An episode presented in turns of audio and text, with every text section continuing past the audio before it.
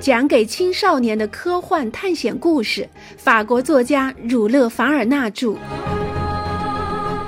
格兰特船长的儿女，一起来开启这段不畏艰险的勇敢之旅吧。第九章：怀卡托江和怀帕河的交汇处。二月七日早晨六点钟，格雷纳凡勋爵发出了上路的信号。夜里的时候，雨停了，天空还布满灰蒙蒙的小云朵，把阳光挡在离地面三千米的高度，所以气温不算太高。已经疲惫不堪的人们还可以顶得住白天旅行的疲劳。帕格奈尔在地图上估测了一下，卡鲁瓦角到奥克兰的大概距离是八十英里。如果日夜赶路，每天行十英里，大概需要走八天。不过，帕格奈尔觉得，与其沿着弯弯曲曲的海岸走，倒不如先到三十里外、处于怀卡托江和帕珀河交汇处的纳鲁阿瓦西亚村，横贯陆地的油路打那儿经过。这条路虽然只是羊肠小道，但却能通车子。它横穿大半个新西兰，从霍克湾上的内皮尔直到奥克兰。而且去德鲁里也很方便，还可以在那儿找一家舒适的旅馆休息。博物学家霍斯泰特先生曾特别推荐过那里的一家旅馆。他们各自背着干粮，开始顺着奥特亚海湾走。为了防止出事，大家彼此紧紧挨着，从不走散，还把卡宾枪装上了子弹。他们一边走一边本能地密切注视着东边那边地势起伏的旷野，生怕发生什么意外的情况。帕格奈尔手上一直拿着那张地图，不时像艺术家一样兴致勃勃地指出每一个在地图上都标得很精确的地方。白天，他们在沙滩上走，沙子里全是贝壳和墨鱼骨头的碎屑。里面还含着大量的过氧化铁和低氧化铁。如果拿一块磁石靠近地面，准会立刻裹上一层亮晶晶的水晶似的东西。上涨的海潮肆意地舔食着海岸，几只海洋动物在岸上尽情地嬉戏，行人的来来往往丝毫影响不了他们的悠闲。海豹圆圆的脑袋，宽宽拱起的前额，表情丰富的双眼，显出一副温顺甚至热情的样子。看着它们，你就会明白，在寓言故事中为什么经常以其特有的方式来诗化这种有趣的海洋居民，还把它们描画成歌声美妙的美人鱼。真实情况是，海豹只会发出并不悦耳的哼哼声。新西兰海岸上的海豹数量很多，它们是很抢手的商品。人们捕捉它们是为了取它们的油和皮毛。海豹中间夹杂着三四只海象，灰蓝色的身子，长二十五到三十英尺。这些巨大的两栖动物懒洋洋地躺在一层厚厚的巨大昆布上。竖起他们那隆起的鼻子，滑稽地抖动着光亮、卷曲像花花公子的胡子似的长须。罗伯特津津有味地看着这些有趣的动物。突然，他惊叫起来：“看，海豹在吃石子儿！”果然，好几只海豹在贪婪地吞食着海岸上的小石头。真的，千真万确。帕格奈尔惊讶地说。谁都可以清楚的看到，这些家伙是在吃沙滩上的鹅卵石。好奇怪的食物，而且多难消化呀！罗伯特不解地说：“这些两栖动物吞卵石可不是为了填饱肚皮，孩子，它的真正目的是为了增加自身重量，这样就容易沉到海底。一回到岸上，它们就会毫不客气地把石子儿吐出来。”吞石子儿后，他们就立即潜入海里。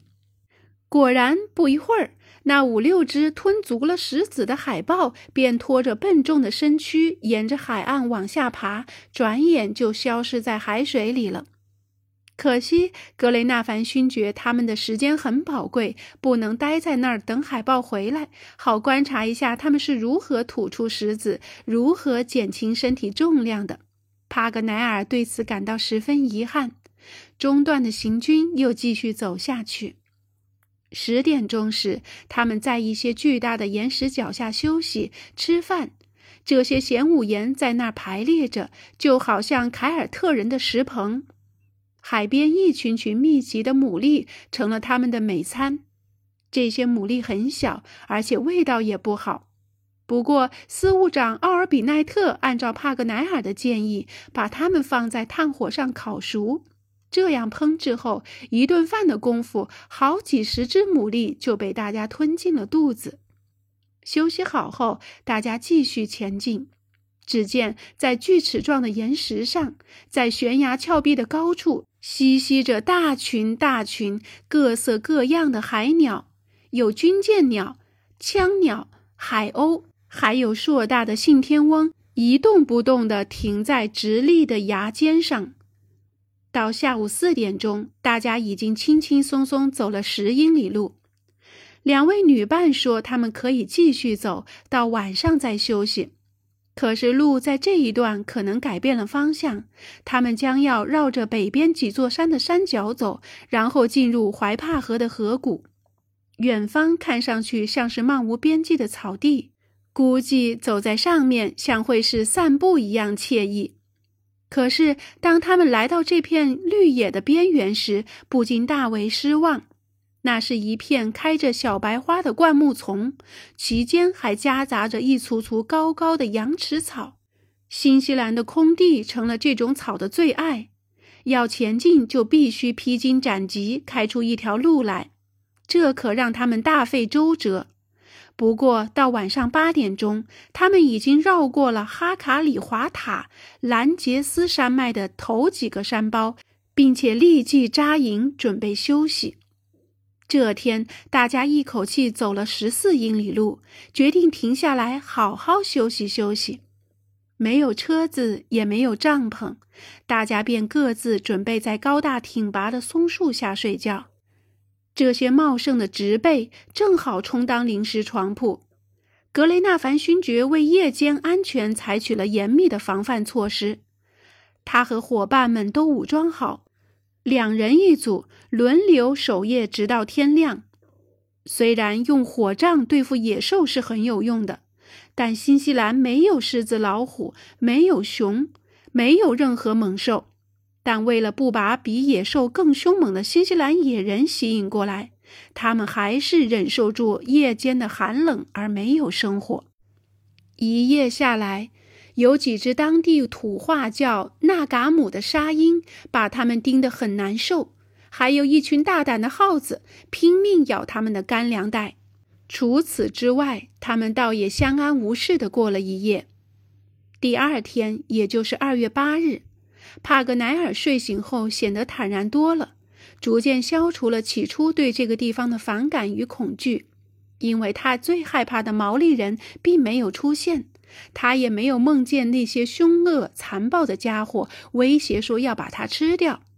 早上，他向格雷纳凡勋爵谈起了自己的心情，所以我相信，他神采奕奕地对格雷纳凡勋爵说：“这段小小的漫步会很快顺利结束的。